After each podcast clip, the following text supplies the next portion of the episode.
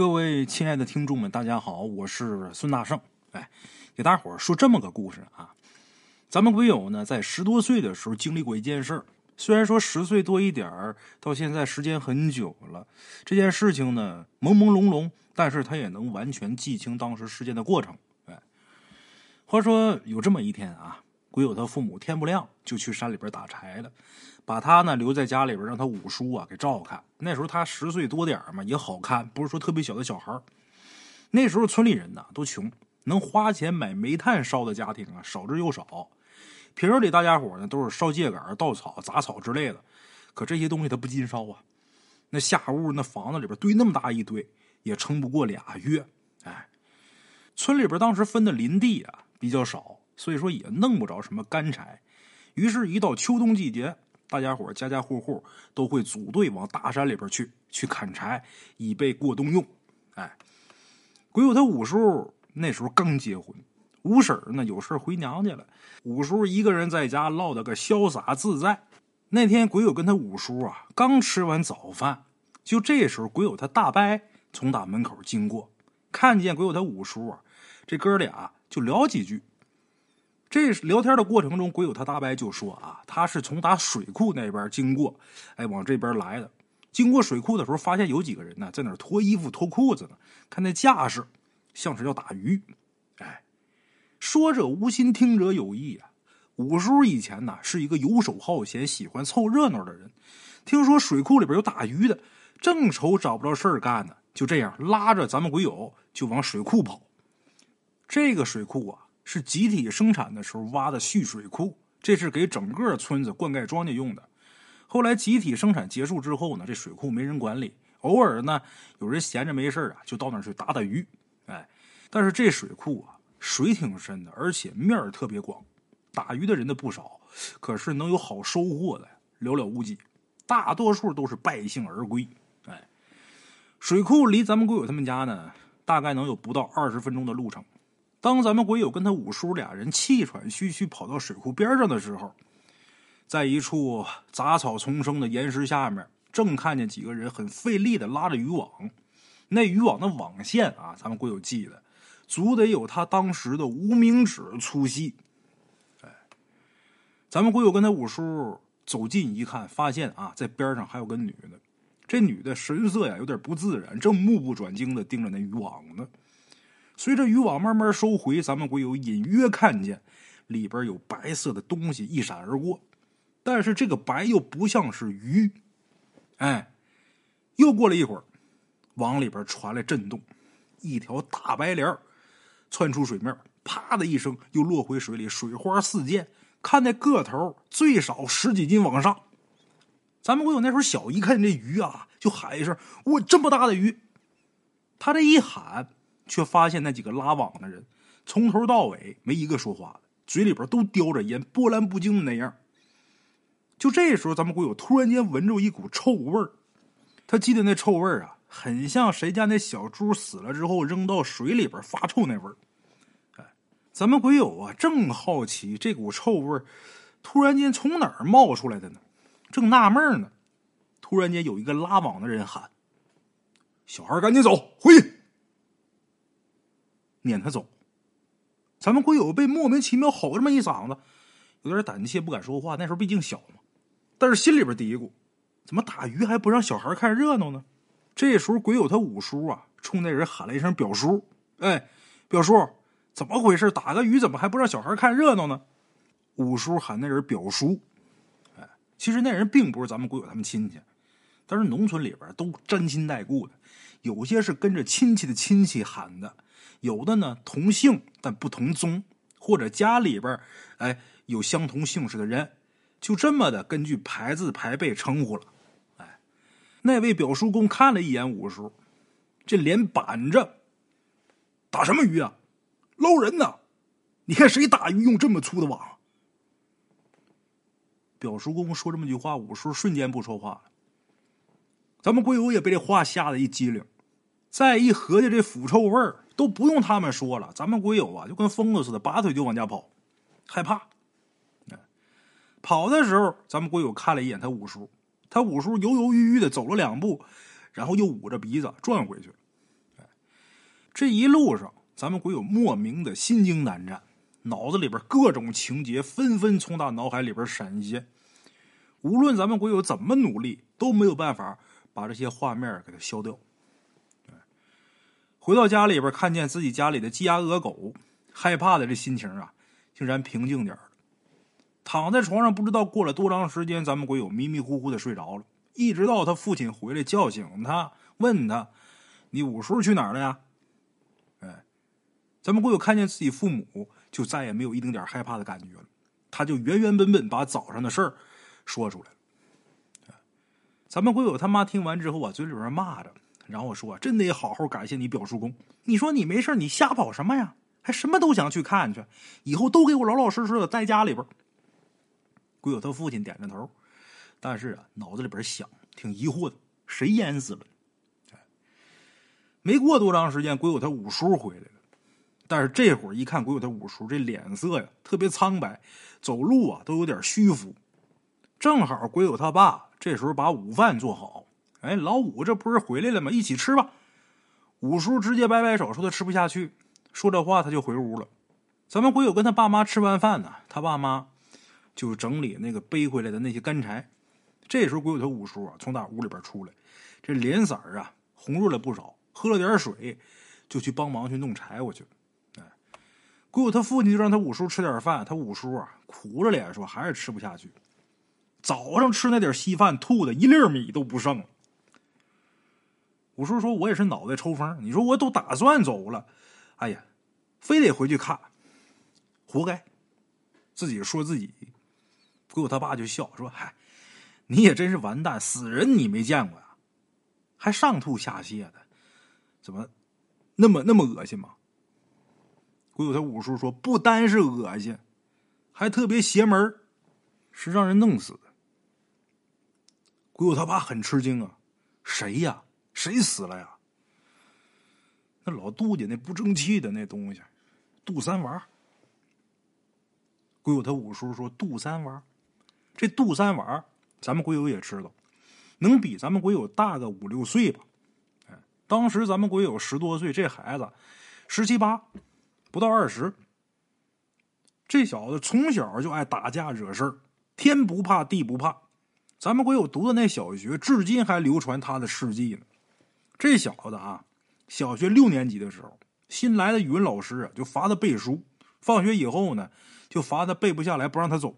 结果这小子从打自己腰里边掏出一把水果刀，直接奔老师就捅过去了。要不是老师躲得快，那一刀啊结结实实的就挨上了。这老师赶紧跑到门口，拿了一把扫把防身。杜三娃看这老师把这门口给堵住了，他也不喊这老师让开，直接纵身一跃，从打二楼就跳到草地里了。拍拍屁股就走人了。哎呀，新来这老师算是开了眼界了。从那以后再也没管过杜三娃。你想来就来，不来那更好。那后来杜三娃上了中学，那时候中学生啊，好些都是呃住校，哎，每周家里边呢给拿一笔生活费。这杜三娃就看中这笔钱了，他开始带头拦路抢劫。后来呢，被人举报，这书呢也没法读了。就这么的，在镇上啊，整天瞎混。赶集的时候，咱们鬼友经常能看见杜三娃上街。哎，鬼友的五叔打开话匣子，接着说：“说你们没看着那场景？渔网捞起来两个白色大化肥袋子，一个口袋里边装着人，一个口袋里边装了几块石头，俩口袋捆一起，费好大劲才拖上岸的。等打开装人那口袋的时候，哎呀，恶臭满天呐！那尸体早就泡的不像人样了，恶心至极呀！在场所有人呐，都是捏住鼻子扭头。杜三娃他娘在岸边哭的撕心裂肺的，当时，哎呦！鬼友他五叔说这些事儿，鬼友他爸呢听得波澜不惊。咱们鬼友没有从他父亲眼睛里边看见一丁点的害怕。他父亲追问他五叔：“人捆口袋里边？”还捆了石头扔水里边那那尸首吸饱水胀起来，他也浮不起来呀。那怎么发现那里边有人的呢？鬼友他五叔啊，四下看了看，小声很谨慎的跟鬼友他爸和他妈说：“这事儿更邪门了。怎么回事呢？鬼友他五叔也是听那些打捞的人说才知道，哎，捞人的那些人都是杜家的人。杜三娃失踪了好多天了，别人都以为他是去城里边去瞎混去了，唯独杜三娃他娘心神不宁。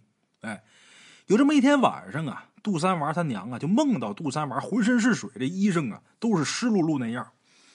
杜三娃啊冻得直发抖，哆哆嗦嗦的跟他妈说：“说他被泡水里边，冷的受不了，让他妈给送几件衣裳。”杜三娃他娘迷迷糊糊的，突然间醒了，就觉得这事儿啊挺蹊跷的。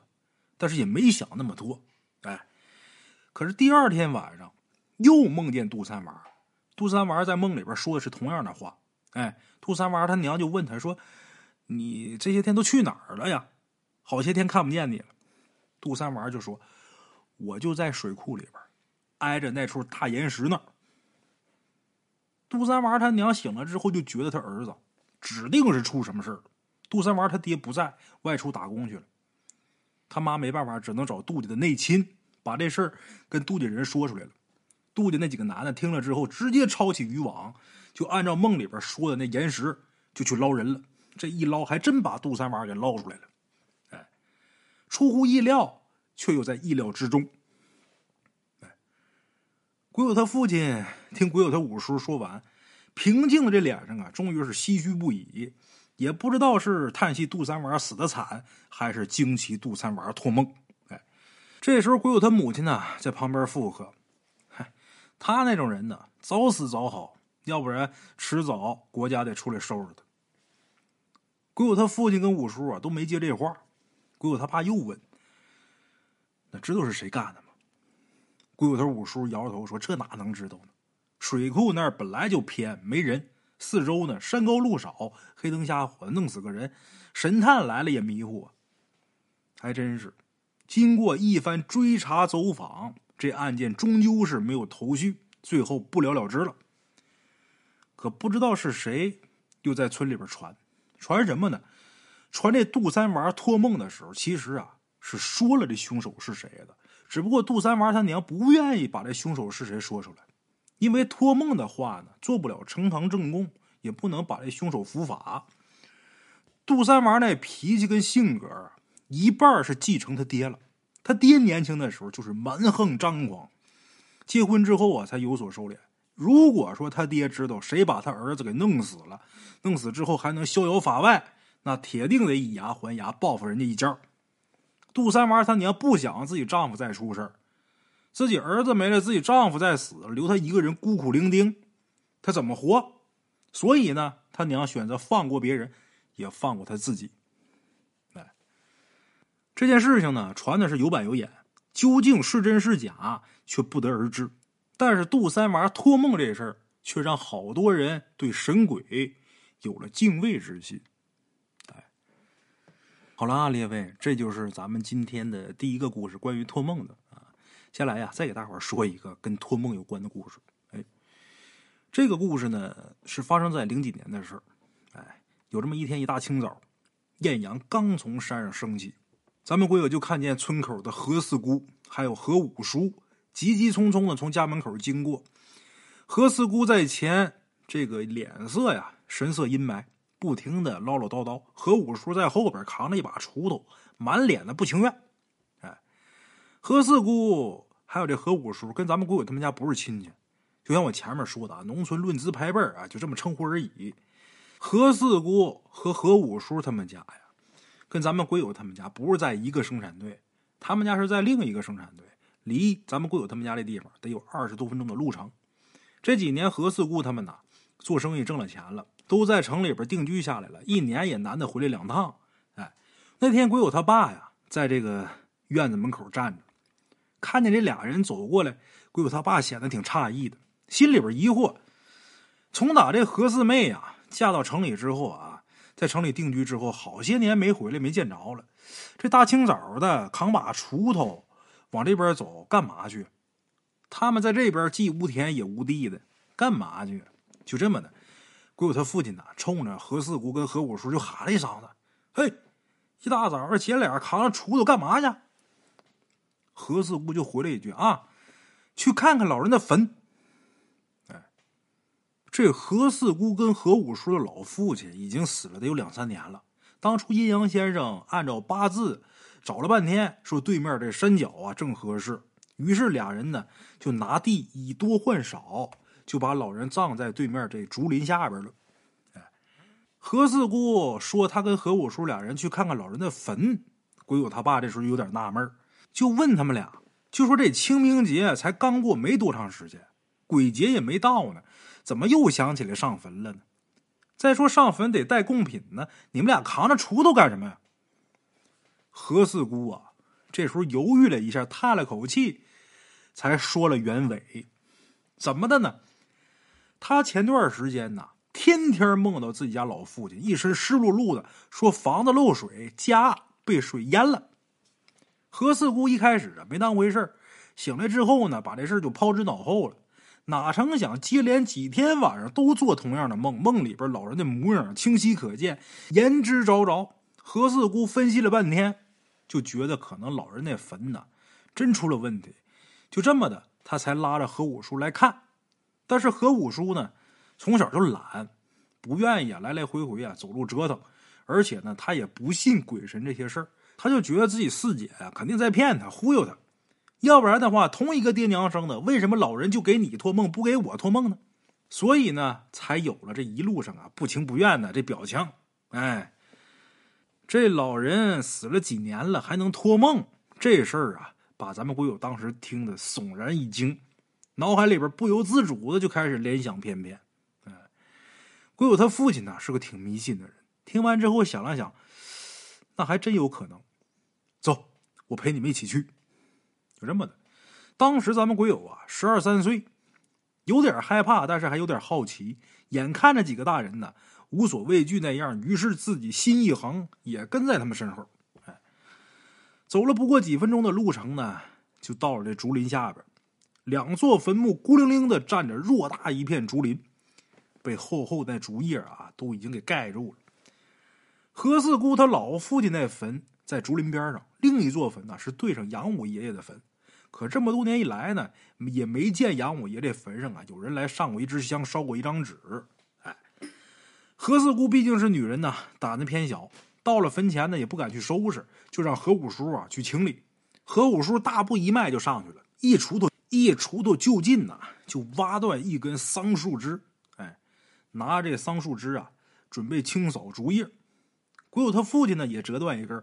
准备过去帮忙，就在何五叔走到坟边上的时候，突然间身子一歪，哎呦一声，这一声把咱们鬼友还有何四姑都吓一大跳。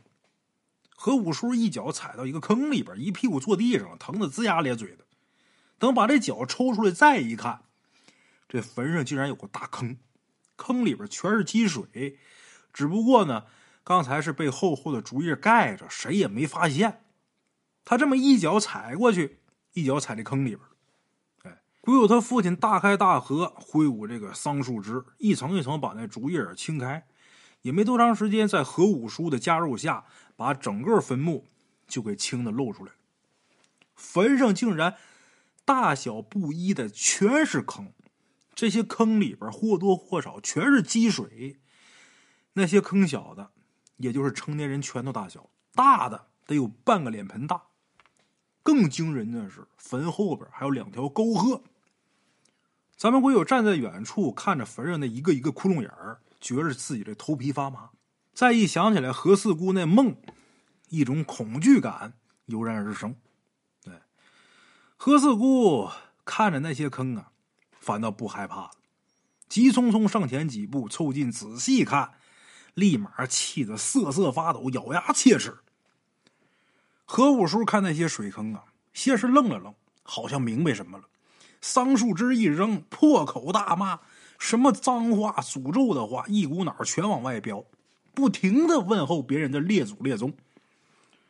鬼友他父亲在一边啊，直晃脑袋，也不劝，就沉默不语。咱们鬼友一开始还一脸茫然，不知道这俩人怎么突然间就成这模样。